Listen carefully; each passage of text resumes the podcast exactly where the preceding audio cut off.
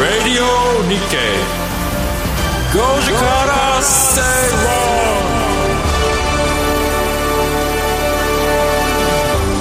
5月24日水曜日時刻は5時を回りました。皆さんこんにちは吉崎誠二です。水曜パートナーの藤田智子です。水曜アシスタントの新宮志保です。え今日はリサーチ担当の向井さんお休みとなります。3人でお届けしていきます、水曜のご時世。ビジネストレンドやライフスタイルの話題を中心に番組を聞いてためになる情報をお届けしていきますえっ、と東京はいい天気ですね、ね、はい。夏みたいね。うん夏休みみたい。気持ちはね。気持ちはね。そんな天気ですよね。僕昨日と今日の朝まで沖縄でちょっとお仕事と講演があったら行ってましたがうん。沖縄はもう晴れ快晴で、さらに風も結構あって、はい。なんかもうほんなんかハワイかこうぐらいのこうすがすがしい。台風とかが来てるとあそうそうねね。近くね。そうそうはいそう。いうのが感じでしたが、ね。まあいいちょうどいい天気ですよね、今ね。だからちょっと一足先に夏休みみたいなちょっと焼け方に。ちょっと焼けた感じがしたんですよ、違う沖縄に行ったら焼けるわけないじゃん。普通に仕事で行ってるだけですから。あそうですか。ちょっと歩いたりしないあまあ歩いたりはしますけど。俺の太陽みたいなやってないんだないですよ。あそうなんですなどうしたんですかあのサングラススでね決めそうてそうそうそう。今サングラスは確かにかけてきました。あの眩しいの嫌なんで。そん。なこと言いながら髪型変えられて。あ私たち今日私もそうなんですけど二人でちょっやっぱりね 季節が変わるストレートパンも当てたんじゃない？いやいや私地毛なんですよこれ。まっすぐですね。シャギーな感じが。素敵今日切ってきたばっかりですか？あそうです。さっきちょっとうん。さっき一緒です一緒です、はい。さっき来てきました、えー。仕事の前に一本あったので。おしゃれさんな二人です。表参道とか言っちゃって。そうそう表さんの一緒です一緒です。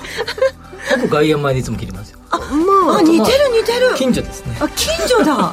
私も外苑前と表参道の間なんですよ。美容室多いそう。よ多いんですよ乱立してるねコンビニより多いですよね本当ですよ数えたんですかえ数えましたよ。ここもここもここも。はい。数えた数えたんですそうです。えーそうですか。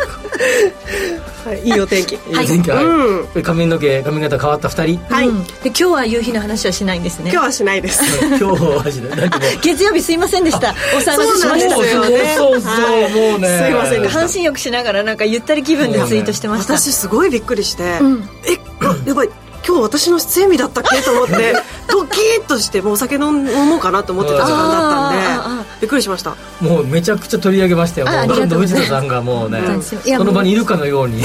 そうなんです。いや皆さんと本当に交流させていただいて面白かったです、月曜日のだからこれからも新宮さんも月曜日絡んでくださいよ。わかりました、ええ。内田さんに聞きたいこといっぱいあるんで。そうそう絡んでくださいよ。どうしたら経済キャスターとして大きくなれますか？あね売れますか？みたいな。ツイッターで絡む。でもねなんか内田さんもすごいあの喜んでいらっしゃるツイートがねありまツイッしたター上で「初めまして」とか。ってそうなんです。そうなんです。なかなかね曜日違いだと会うこともないですから、はい。ないですよね。僕は全部合いますけどあそうです。皆さん合いますが、はい。もう皆さんそれぞれ個性的なはい。MC の方や個性的なパートナーの方がいらっしゃるんで、はい。楽しいです。よ 楽しく今日もお届けしていきたいと思います、沖縄帰りの吉崎さんそして美容室帰りの私そして藤田さんということでお届けしてまいります。沖縄帰りっていうだけで遊んできた感があるよね、あそうだ、うんうんそういう感じ公演してきたからねちゃんと。だから焼けてる感じします。公演したら焼けるかっちゅういやまあイメージイメージですよね。そうそうそう。なんか太陽さんちゃんと公演の中でこの番組の、はい。ちゃんと番宣しときましたから。沖縄の皆さん。今日ご時初めて世つけてください。聞いてる方。ねツイートしてください。昨日昨日前で喋ってたのは僕ですが。沖縄の夕日どうですか？言っちゃった。まあ ね、えー全国ですから。はい。はい。ね、はいえーつながっていきたいなと。唯一の全国放送。はいそうなんです、全国放送ラジオはい、ね今日はそんなラジオ日経とは、はいというものを、はい。トレンドピックアップでお届けします、はい。チャット GPT の話題題。聞いてみました。大変じゃないですかこれ、ねえ。本当にもうよくわからないところまで行っちゃってるなという感じはうんね,、うんそうですよね。いたしますけれどもね。そのチャット GPT の活用について。えそして、えー番組後半特集コーナーは今日ゲストの方をお迎えします。お誰です？月1レギュラーの方ね。そうです。吉崎さんと仲良し。仲良し仲良し感が、クレープおじさん。それもわえからない。ミルフィーユおじさん？ミルクレープおじさん。ミルクレープおじさん。違う違うの手の振り方なのかな。違う。あ違うよ違うんですか。はい。スイーツおじさんね、はい。でもそうに見えてきましただんだん。うんそうスイーツ大好きな。あそうそうなんですね。なんか持ってくればよかったじゃん今日。超持ってこなかった何にもなんかねあえてそうやって可愛らしく見せかけてるんです えいいじゃないですか。いろんなキャラ付け。可愛いキャラですよね、可愛いキャラ。なんだかね、い。い本当に可もう愛い5分以上雑談してるから始めましょうよ。はい、では進めてまいります、えー皆さんからのツイートお待ちしております。ツイッターで「ハッシュタグご時世」をつけてぜひつぶやいてください、番組始まる前のスタジオの様子なんかも私たちつぶやいております。ぜひご覧になってください、はい。それでは番組進めてまいりましょう。この番組はココザスの提供でお送りします人生100年時代。あなたはどんな人生を描きますか？お金に困らない人生にしたい。やりがいのある仕事に就きたい。お気に入りの間取りの家に住みたい。あなたの描く理想の人生をココザスが幅広くサポートします。さまざまな資格を持った専門家がお金仕事住まいについて無料でアドバイス。一緒に豊かでワクワク生きる未来を作りましょう。詳しくは番組ウェブサイト右側のバナーからココザスホームページをチェック。大橋ひろ子です。目まぐるしく変わる世界経済。株金利為替資源価格に至るまでグローバルなマーケット情報を専門家が徹底解説。15分で最新のトレンドをキャッチアップ。マーケットトレンドデラックスは毎週火曜夕方4時30分から生放送。ラディオ日経5時から正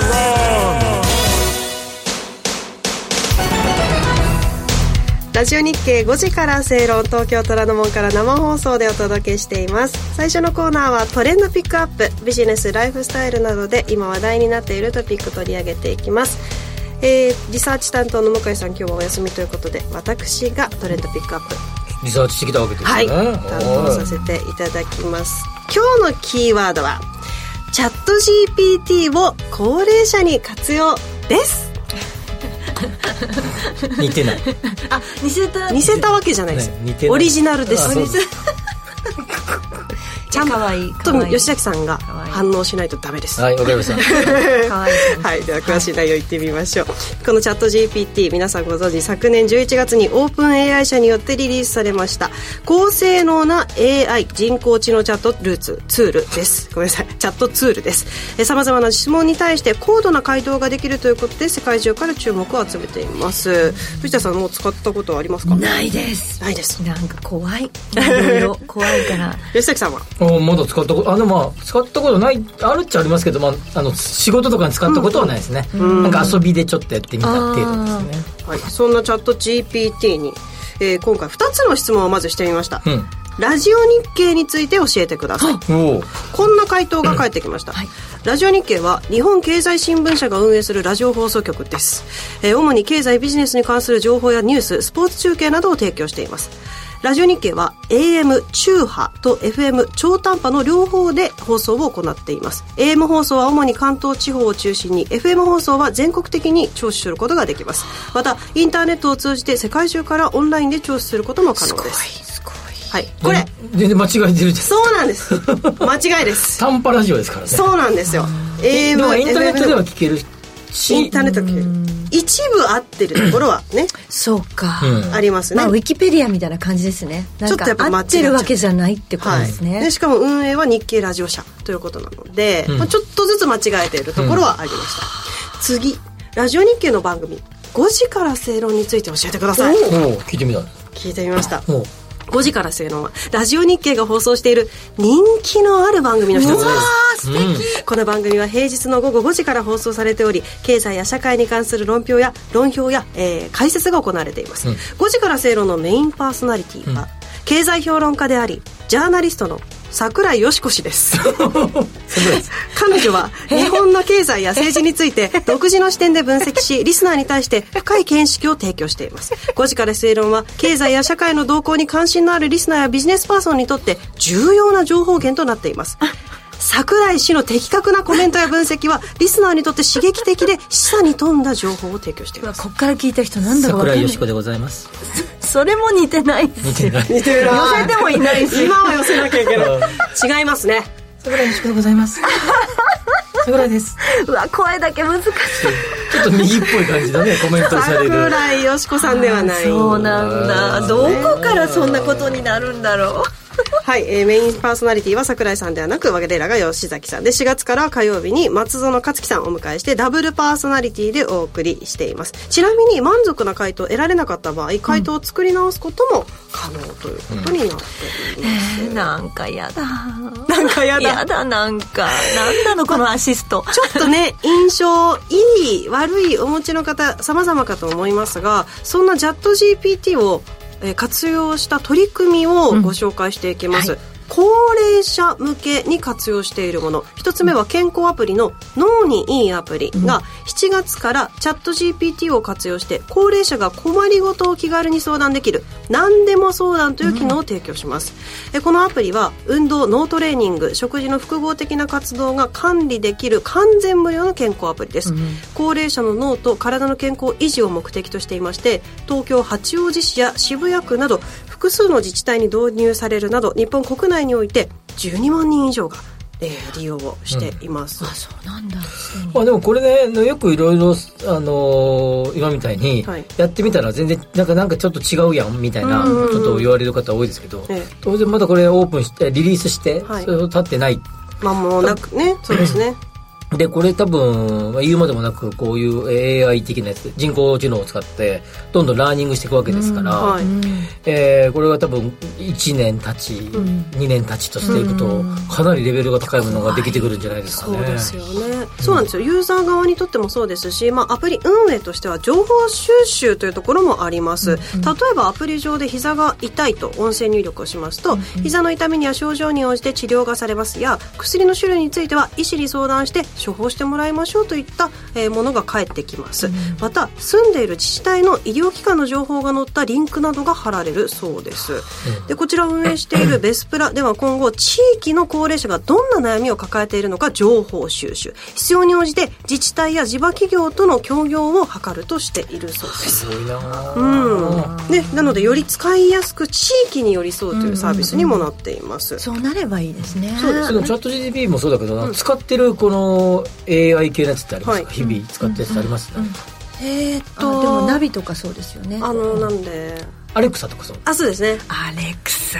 アレクサすごいよね。アレクサなんかこう、ね。あのジャズないいいい感じの雰囲気の曲かけてとかっていうとなんかそうですね。勝手にかけてくれるもんね。はい私それもだんだん好みみを学んでいく。あそうですそうです、アレクサすごいよ怖いね彼氏並みじゃないですか彼氏並み。うん。だからなんか。ラジコも聴けるし、うん。音楽もそうですしニュースとかも読んでくれるので、そういうの使ってますね。ね、朝いい感じで朝起こしてとかあ起こしてくれそうそうるもんね。そうそうそうそう。いうのもねあいい感じで起こしてくれる。ん。ですねありますよね。ね。ねうん。小鳥がさえずったりとか。ああもう。それじゃ起きられへんかなっていう。はい、この、えー今回は高齢者向け活用サービスをご紹介しています。もう一つご紹介させてください、家庭用見守りロボットを高齢者向けにチューニングしたというものです、ロボットベンチャーのドーナツロボティクスが開発した家庭用見守りロボットシナモン、こちらには赤外線センサーが搭載されていまして電源が入っているとロボットの周辺を通るだけでロボットから高齢者に話しかけられるという特徴が。すごいねあります、今日向井さんと私寸劇をする予定だったんですよ、いはいはい。ませんのでうん。一、人でやります、あそうじゃあ僕は高齢者やりましょう。ああいいですか？いいですね。あありがとうございます、はい。じゃあこんな会話がなされます、うん。ということで用意カット。はい。こんにちは名前を教えてもらえますか？吉崎誠二じゃ。吉崎さん、はい。今日はご機嫌いかがですか？おかげさまで元気じゃよ。吉崎さん元気そうで何よりですね。最近特に楽しんでいる趣味はありますか？最近はゴルフばっかりしとる。吉崎さんゴルフがお好きなんですね、素晴らしい。じゃあゴルフの途中で見つける何かうん落ちているものはありましたか？綺麗な落ち葉が落ちとるんじゃ。落ち葉綺麗ですよね。といった、えー台本に書いてあることではないことを言われた場合にもですねそうですね。チャット GPT 学習をしておりますので、人間にとって違和感のない会話が可能になるそうです、人間の私が焦りました、まあ、台風以外のこと言いましたから。あびっくりしました。ゴルフゴルフ、まあ、この2つの取り組みなんですけれども、うん、出発点となっている問題いずれも高齢者の孤独にあります、うん、やはりその話し相手がいないとなった時にロボットと会話することまたはスマホを使って気軽に相談できることこれが高齢者の心のケアや幸福感と生活の質の向上を期待されるということになっています、うん、なるほど。高齢者の孤独ね。ね話すっていいことですもんね、声に出して何かするってね、うん。お人形ありましたもんねそういうね。ありましたね。なんかぬいぐるみみたいな着せたりとか、ね、そうですね、まあ、でも多分それはまだまだ「こんにちは」とかそうなんです、ね、そのぐらいのレベルだったものが、ね、より会話。そう会話ができちゃう、ね、これそのうち声とかも選べるようになるんですかね。あるかも自分家の息子の声っぽくするとか。以前番組でご紹介しました声が選べる家電っていうのがありましたね、うん、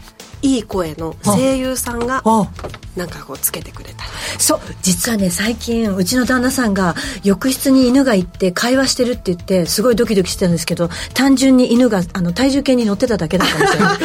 なんかねそれをうちのの主人がすごいおど怖がっていてなんか誰かと喋ってるそれはびっくりします、はい。吉崎さんどうでしょう？これでもね、はい、これ高齢者の孤独って話でちょっとチャット GTP と変わるけど、はいはいあの平均寿命を考えたら、女性ってざっくり7年間、うん、まあ、あの旦那様が先に亡くなるわけですから、うん。うん、7年間ある意味一人で一人かまあ分かんないけど、グループホームとか入れば別だけど平均値をね平均を取ると7年間一人で過ごすっていうことですよ。でさらに健康寿命とか考えたらもう少し手前からですね、はい、かなり孤独を女女性ならではのですねこれもう必ず平均寿命でいくとやってくる出来事があるわけ。そうですよね。うちは7つ年下だからちょうどいいそうなんですか 旦那様。そうなんです夫が7つ下なのでちょうどいい感じ。うまく計算されて私たち本当。そうなんですよ。面白いな。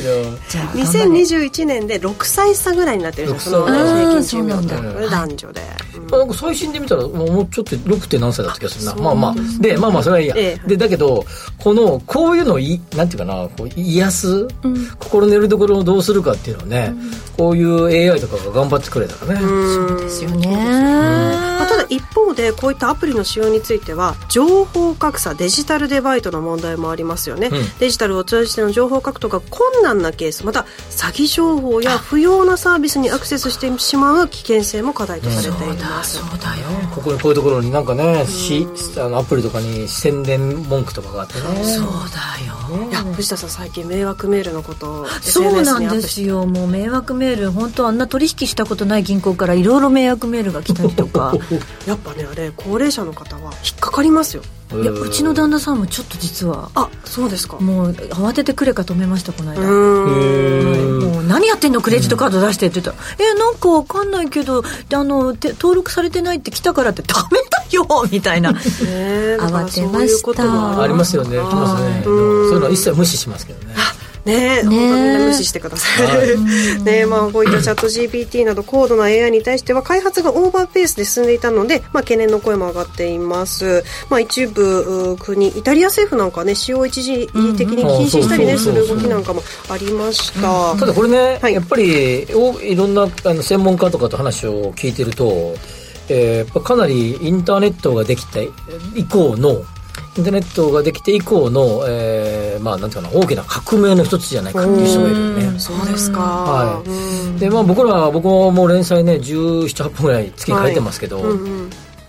まあ、こういうのを利用は多分、まあ、今のところ全然したことはないですけれども、はい、もしかすると、まあ、比較的簡単な内容、うん、簡単というか、まあ、あまりこう鮮鮮度の高くなくても良い、はいはい、まああまあまあある程度こうまあえー、決まりきったようなですね、内容を書く場合はですね、はい、おそらくこういうのを利用するしても書けるんじゃないかなっていう人もいますね。卒論とかはもうバリバリ書けちゃう卒論とか多分ね研究なんで研そう簡単には書けないと思いますね。まああのありきたりの卒論書くのは別ですよ。すよね、はい、ありきたりのありきたりの普通の大学生だったらね。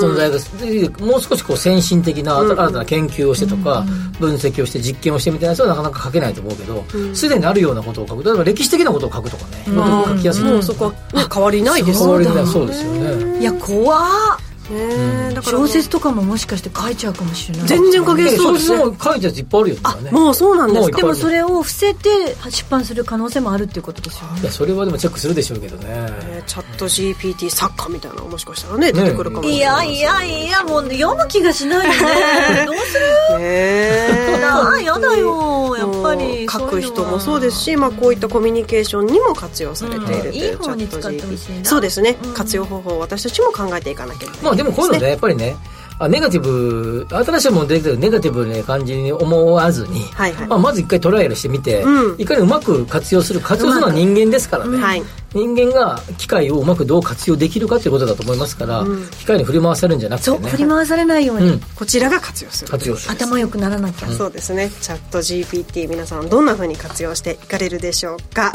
えーここまで今日はチャット GPT を高齢者に活用という話題をお届けしました。ここまでトレンドピックアップのコーナーでした。Radio Nikkei 5時から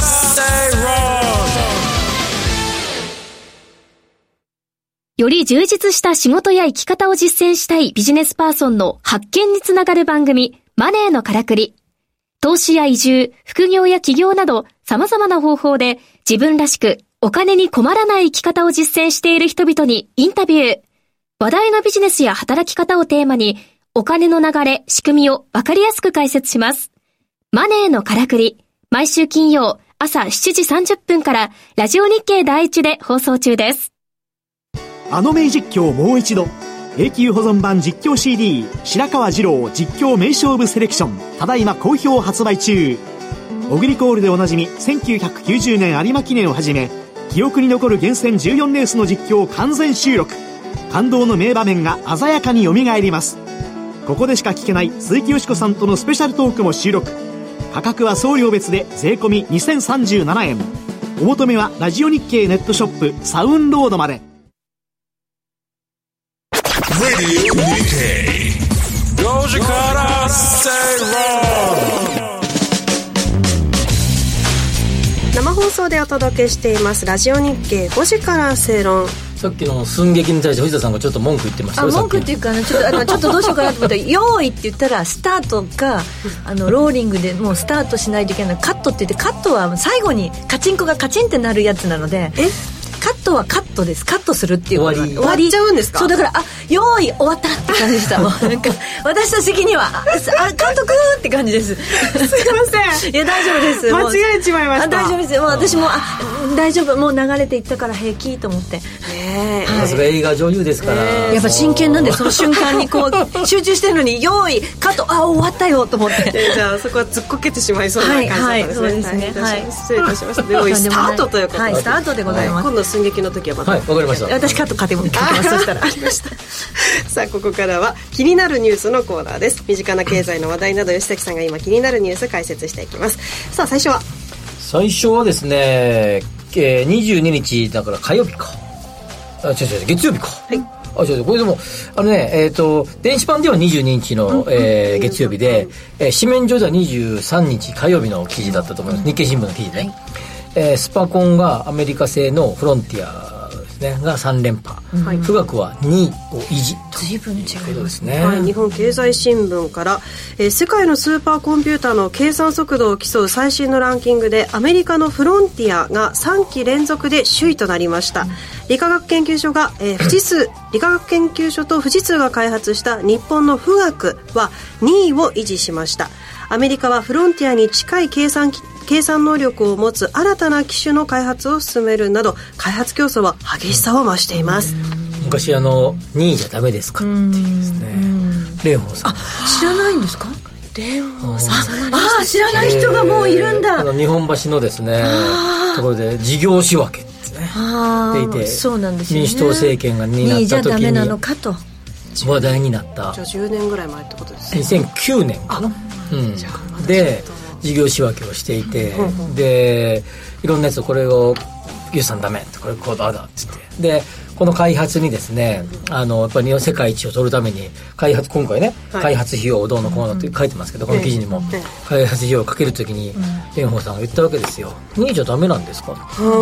どうして2位じゃダメなの？って言ったっていうすごくこれ有名なことだったので、はい、ご存知ないってことはもう本当に時代が高校生ぐらいだったのかすいませんで、えー、2位じゃダメなんですよねこういうのって。あダメなんですか？やっぱりあの一番じゃないと目立たないじゃないですか。もちろん十分それで富岳を使っていろんな計算ができて、い、ろんな活用例えば台風のね進路を昔よりもかなり細かくですね今読めるようになったのはこの富岳のおかげだったりとか、うんうん、えー、いろいろな活躍はしてるんですが、はい、でもやはりこういう、えー、うん、なんていうかな開発競争っていうのはトップが全体を総取りするっていうのがですね、まあ大体、例えば一番高い山は富士山ってみんな知ってるけど、2番目に高い山どこかってなかなか知らないでしょ？横登山家でもない限りですね。ああ、すごい例え。そこのところですよね。ええ一番ホームラン打ったのは王貞治さん。だけど2番目のホームラン誰みたいな感じでね。難しい。誰だろう。野村監督ですけどね。でもそういうの知らない、なかなか知り得ないじゃないですか。やっぱ一番は目立つわけですよ。で今回富岳は2位を、確かね、2位の3連覇だね。2位の3連覇。2位維持ですからね。そうですね。はい。だから2位じゃダメなんですかそうですだけど1位と2位の差は3倍近いよね2.5倍ぐらいの速度の違い計算能力の違いがあるということで、えーはい、えー、まあ、2位と言いながらもですねもうかなり1位と、えー、の差がつけられていると。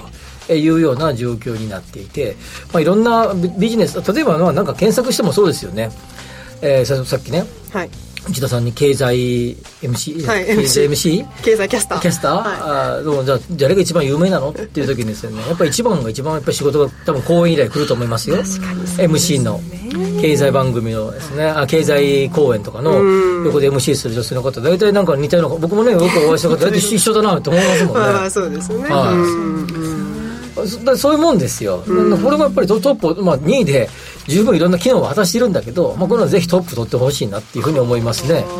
2位じゃダメなんですか？ダメなんですよ、まあね、ものによりますよね、そのお金をかける場所はかけて、うん、かけなくてもいいところを削減していただきたかった、はい、っていうことですよね。で富岳の新しいやつの開発は1100億円の国費が必要だったということですね。大変。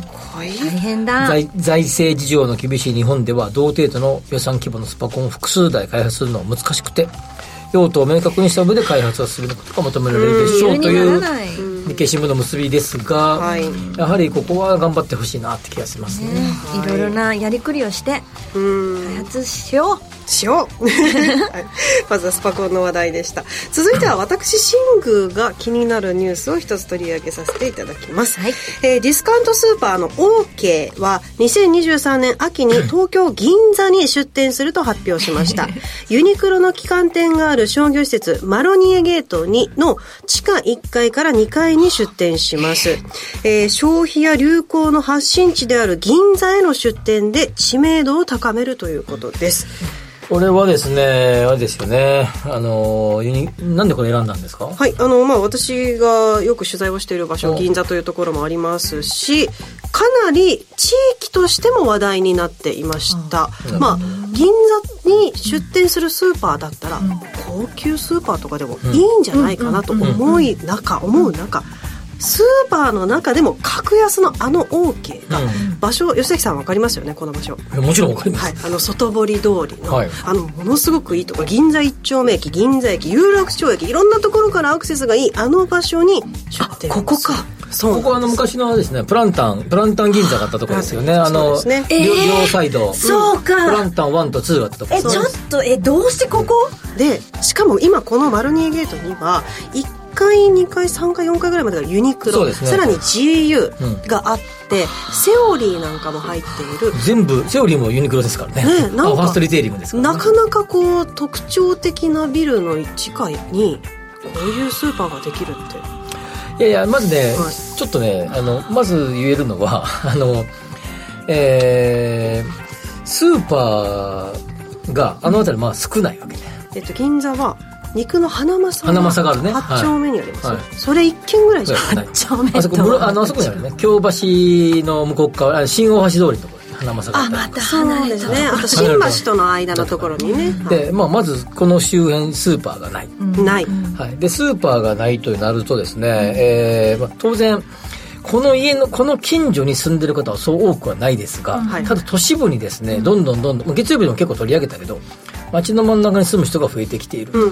そうするとですね、まあ銀座であってもですね、そこから歩いて10分15分ぐらいで住む人がいますから、そうですよね。八丁堀とか新富町とか多いですね。あそうですね、新富町とかそうですね。はいうん。はいもうまっすぐ歩けば新すぐ新富町ですからね。はいそうですね。あの辺にマンションも結構できてますから、まあ、そういう方の取り込みということと、それと、えーさっきのこの旧プランタンね今のマロニエゲートは上はレストランですけど、途中はあのそれこそファーストリテイリングビルみたいになってて、はい。今や、え下の地下1階2階はなんか化粧品があったりとか、はいはいはいはい。ちょこちょこちょこってした店舗がこうなんか今今ある感じだよね、うんであそこが全面的にい入れ替わってこの 2, 2階建てのはい。地下1地下2で、えースーパーができると。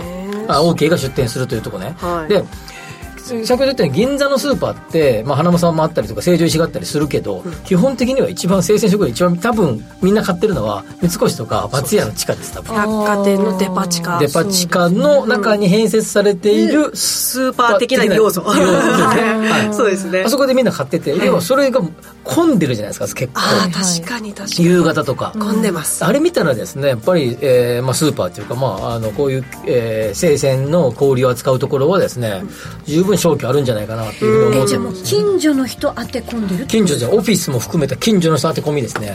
これ多分ねどう考えてもこれを持って山手線乗る感じじゃないとそうな思いますよ。の。私も思っちゃうんだよな。こっからバナナ持って帰らないよね。まあ、とはいえ私あの取材してて思うのは、その今吉崎さんもおっしゃった、10分以内ぐらいだと八丁堀新富町ってあるんですけど、3キロ5キロ以内ぐらい、まあ、30分ぐらいで帰れるとなると、豊洲勝どき晴海っていうエリアが絶対その人たちは買わないね買わないですか？いっぱいスーパーがありますだって豊洲なんか家に山帰ればあるのほど山ほどスーパー、それとありえないです。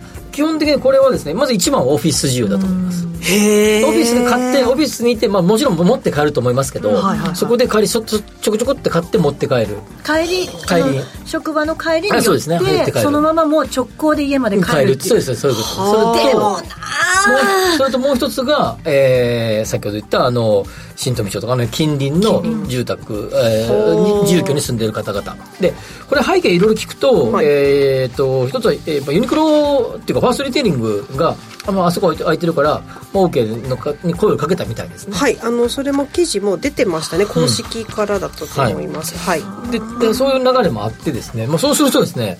ユニクロそのものもですね、まあ、昔はですね格安イメージじゃないですか、まあ、今ね GU は比較的安くてユニクロまあまあ機能性を売ってるみたいなになってきてるけれども、まあ、そういう意味じゃ OK もですねおそらく、えーそのその路線。はい。あのなんていうかなオネストプライスって OK って確かなんかあの正直価格できますみたいな感じね、エブリデイロープライスってこれウォールマートのやり方を取り入れた上でさらに正直プライスでいきますっていうかまあユニクロとなんか似てるよねなんかね。そうです。そうなんか感覚似てると思わない、でも名前を変えないでそのままやるっていうのはなんか私としてはなんか場所によってなんか OK がやってるけどここはちょっと違う名前とかってプレミアム銀座みたいなね。そうなんかそう。いうのではなかったんですね。どうなるんでしょうねのこれから分からないけど今のところその報道はない。そうですね。でも OK もう一個もう一個大事なところは僕だけ言っとくと大事な OK 関西にも出そうとしてるね。知ってるん。ですよね。でこれ要はですねこれ一番の背景はやっぱりこう流通小売業こう生鮮食品なんて数を持ったもん勝ちですよ。じゃないと安くできないですよ。量を持って。量も、で OK は比較的、えーアイテムを絞って、それにおいては安く出そうと、それを全国展開していくともっと安くできるっていう発想だと思います。それの旗艦店としての銀座だと。思いますいやめちゃくちゃそれってユニクロと一緒やん。確かにそうですね。ただね生ものを扱ってるからそのこういう衣料品とはまた別ですよね。別ですけどまあでもやり方的には似てるやり方ですよね。どうなるんでしょうあこここれ流行るんじゃないですか。あーめっちゃ。ちょっとできたら行ってみますので、はい。そこをお待ちくださいませ、えー気になるニュース今日は2つのニュースをお届けしました。ここまで気になるニュースのコーナーでした Goji Kara.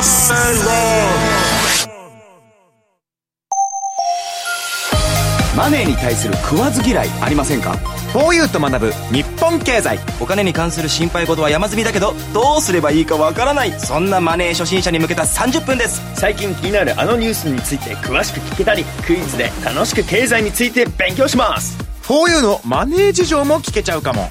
ラジオ日経第一毎週水曜夕方6時から好評放送中お楽しみに ESG、時々耳にするけど何から始めよう。そんなあなたに。ESG A to Z は ESG がよりわかる、身近になるをコンセプトに ESG に前向きな企業のインタビューや専門家による解説など ESG の最新情報満載でお届けします。これからの投資のヒントになるかも。ラジオ日経第一で平日の月曜お昼12時から、ポッドキャストや YouTube 動画でも配信中です。5時から正論ラジオ日経5時から正論東京虎ノ門から生放送でお届け中。ここからは特集コーナーです。日頃のライフスタイルにプラスとなる情報をじっくりとお伝えいただきます。今週は株主優待特集。株主になっているともらえる嬉しい優待について教えていただくのは優待弁護士沢井康夫さんです。はい、皆さんこんにちは。優待弁護士の沢井です。よろしくお願いします。なんか B 級スイーツ弁護士って言ってました。はい、ね、スイーツ大好きなんで。いやいいですよね、コンビニスイーツがお好きっていうのもなんかとても親近感が好感度高いありがとうございます。昨日もミルクレープを一生懸命食べてました。フェイスブックに上げてました。はい。見られてました。はい見ました。すいません。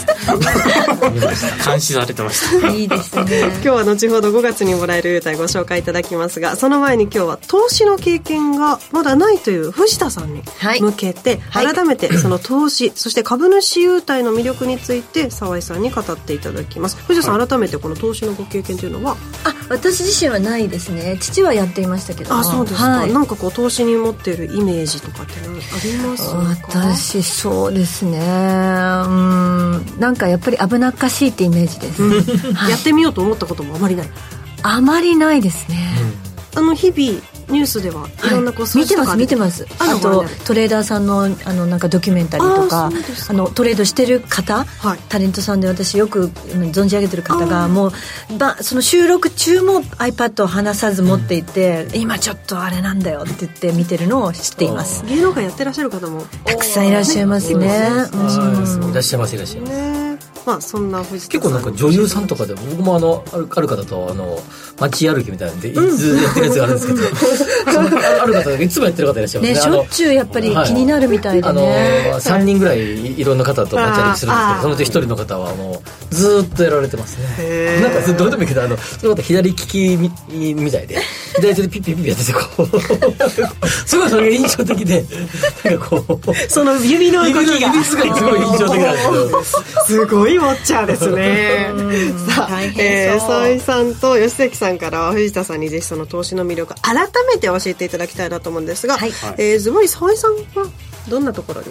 そうですね。あのやっぱりリスクは、まあ、ないとは言えないと思うんですよ、ただやっぱり投資でも対象商品にいろんなものがあるので、はい。あの FX とかそういうのはやっぱりリスクがあるのでで私もそういうの怖いからやっぱり手出さない、FX が一番今宣伝してるやつじゃないですか？そうですね。もう僕もしたこと一度もないですね。あそうなんだ、それちょ一度もないですっとなんかドキドキ。宣伝しているのに。まあでもされてるね好きな方は好きですよね。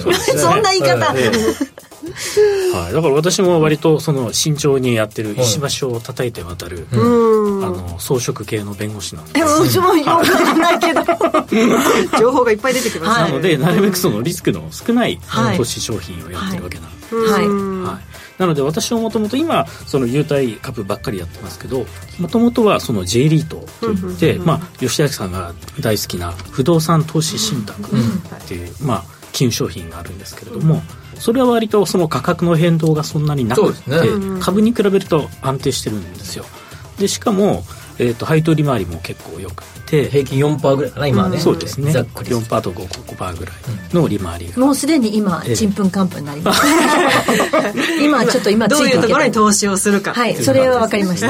平均4%っていうの4%なんだ？それはなんだ？っていう感じです、はい。まあ、1000万預けてるあの入れそこにやってるとまあ4%分ですから40万えー年年に換算すると40万分返ってくるあの配当がもらえると。配当がもらえる可能性がある。配当がもらえる。配当はもらえる。んです。配当は基本的に確定です、そのその半期半期分は半期半期分は確定です。確定してはい確定します、その代わりその価格そのものが値動きはするので、うん吉崎さんはどうですか、まあ、改めてとなりますと。やっぱりあの普通に現金で置いとくと、まあ、遊遊ばされる。遊ばされる。はい、まあ、使っちゃう。はいということもあるので必要な現金だけ置いておいて あまり使わない使わないようにあのなるだけそうさっきのね澤井さんが言ってた J リートとか。説得力。比較的あのなんかな日経225に入ってるあのどでかい銘柄とか。はいはいはい、はいに入れてますね僕は。現金で持ってるとインフレでやっぱり目減りしちゃいますそうですね。目減りしちゃいますからねそうですね、まあ使っちゃうっていうのもありますけどね使っちゃうありますやっぱり、だからもうもう一定僕一定量入れようと決めてますよ。そう逆に。使っちゃうんで。逆に。あそういうことか。そうですよね。一定量貯めるんじゃなくて一定量入れるんだ。入れる。ああそういう考えの方やってらっしゃる。方多いかもしれないですね。僕もと一番最初あれですよ。あの某上場会社にずっとあのコンサルティング会社勤めてましたけど、15年間、はいはい、通社あの何、えー、持ち株会の積み立てですよ。給料が天引きです。ああそうそう使わなくていいじゃないですか、うんうん、そそれも使えないじゃないですか。そうですね。持ち株会ってちょっとプレミアムが、まあ、どこの会社もつきますから1万円分仮に買ったとしたら1万、えー、1000円分買ってくれたりしますから。ああすごい。まあもうだからなるべく強制的に使わないようにする貯金みたいなもんですよ。そうですよね。それでお金を貯金だけどそれが運用されていくっていうことですね、うん、もうなんか今投資っていうといろんなものがありますから、藤田さんも今出てきたじゃあ FX だ J リートだ株だってなると、何やっていいか何始めていいかって分かりまあ始めるとしたらどっからっていう感じですよね。ね。まあインデックスファンドとか、まあ、J リートとかみたいな、まあ、ある特に J リートなんかねまあ今いい感じで利回りもいいし、でまあ少なくともそのこの半期その決算分まではか、えー、と約束されてますから、うん、まあちょっと変動するのありますけど基本的に約束されているので、うん、まあ美味しいっちゃ美味しいと思いますね。もう今もう本当に新しいケーキの名前ぐらいわかんない。じゃあちょっとわかりやすい話で言うと割と堅実にやってらっしゃるというイメージの澤井さんに聞きますと、はい、じゃあ最初やろうと思った時いくらぐらいじゃあその資金っていうのは用意して投資金ですか、はい、やっぱり100万弱ぐらいは必要ですよね。はい、まあでも思うけど別にいくらでもよくてなんか僕は、うん、あのまあある分だけあのこれちょっとちょ積み立てです。ちょっと横に置けとくという感じぐらいがいいんじゃないですか。避けといたものをもうそういうところに投資をしていくと、はい、はい、ね、でもそんな中でも澤井さんは株主優待、はい、なぜここなんでしょうか？いいですね。あの優待株のいいところは、まあ、先ほどの J リートもちょっと似てくるんですけれどもその価格の変動がそんなにないわけなんですよ、であの優待株ってみんな優待が欲しくって、うん、その株を買ってるんで、はい、あのあんまり手放すことはしないんですよ。優待がついている限り。だから変動が、あんまり変動はしないだ。から他の優待がついてない株と比べるとそんなに変動はしないんですよ。ああさすがに優待僕もあの航空会社とかそうですけど。当時もちょっとコロナでゴンと下がりましたけど、なんか売ったことないですね。確かに。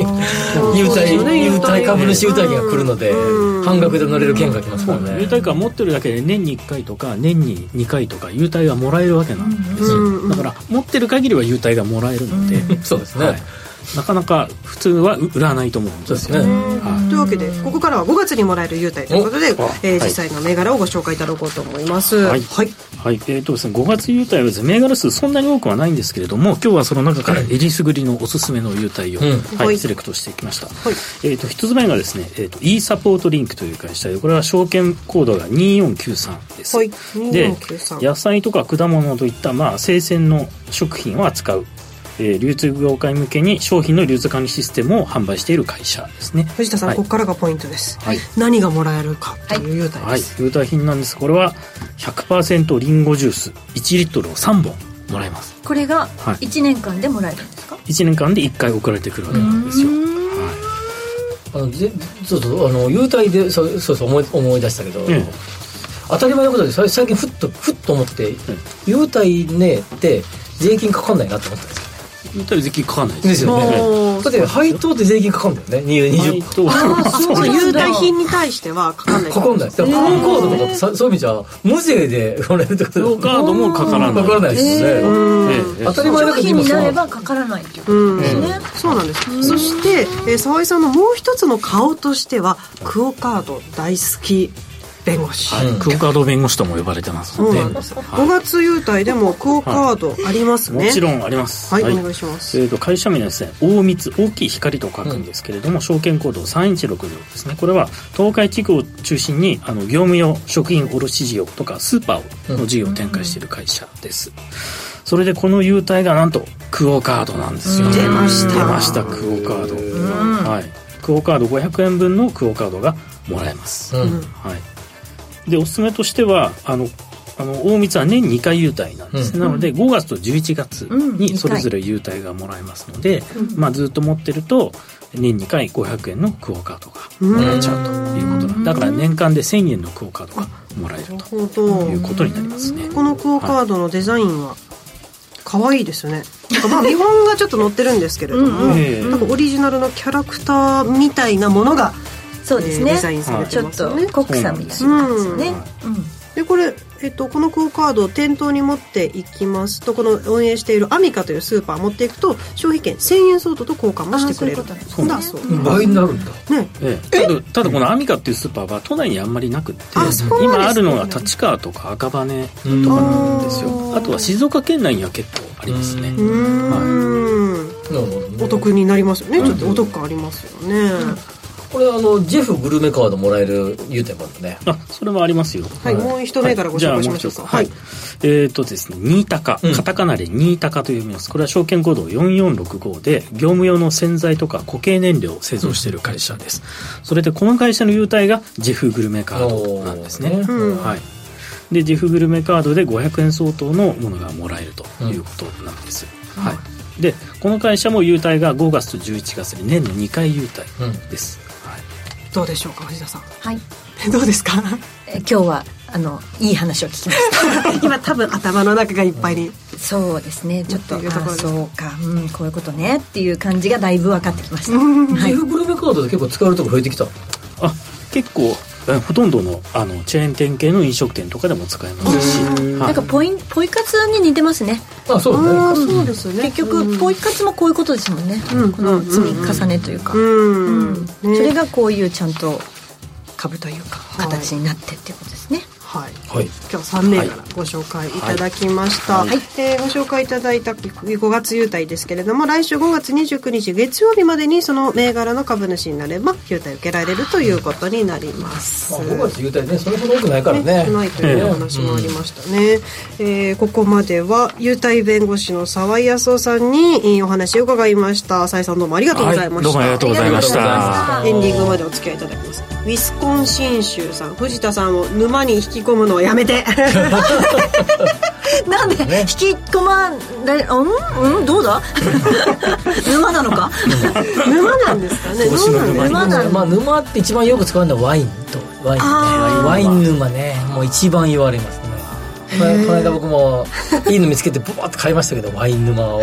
お酒飲まれないから藤田さんそうですね。あ沼私はビートルズの沼にどっぷり浸かってますから。はい。ビートルズ沼ね。はい、ビートルズ沼は結構深いところにいます私でもね。でもビートルズ沼はお金がかからないんじゃないですかあかかりますよ。そうかグッズ買ったりするんだ。結構ね最近活発にあの人たち動いてるんですよ。え新譜が出るってこと？は出ますえよこれそうなんですか？がもうね新譜っていうかもうリメイクとか焼き直しとか。リマスターとかね。もういろいろ。そうなのよあの人たち。いくらでも私たちのお財布ついてくる。あのねこの間聞いたあのカメラ沼もあるらしいね。なんかライカのカメラとかすごい結構深そうだすごい深い沼らしい深いです。よなんかあのなんか富士フイルムがなんか出したまあちょっとしか出さなかったやつがあってそれが何十倍もなってたりするんです。よ沼たち。それはねワイン沼だけじゃなくてハマっちゃダメだ。まあいいね。いいハマり方はねいいハマり方。ねい。いかもしれません、エンディングです。この番組はココザスの提供でお送りしました。なお実際に投資をされる際の判断はご自身でしていただきますようお願いします。澤井さん沼あります？沼。じゃあ優待沼ハマりましょうあ優待沼優待沼に優待株沼にスイーツ沼じゃない。んですあじゃあスイーツ沼とかケーキ沼とかそれなんか安そうだミルクレープか沼とかいわいいいかもしれない感じなんかプクプクプクプクっていいじゃあですねやっぱねこう沼はねななんかよくわかんないけどこれ本当にこの値段するんかがなんかね意外と高かったりしてもそれでも買っちゃう。のがねそれが沼ね沼にはまってる証それが拠です沼にはまってしょうがないドポドポドポドポってゆっくり入っていく感じなんです怖い怖い怖い怖い。じゃあこれから皆さんの沼も ぜひ聞かせてください。でも一番有名なのはやっぱワイン沼でしょ。どうなんでしょう圧倒的に沼っていうとワインのイメージね来週までに探しておきます。というわけでここまでのお相手は吉崎誠二と藤田智子と優待弁護士の沢井とえー、シング志保でした。来週も夕方5時にラジオ日経でお会いしましょう。さよなら。さよなら。さようなら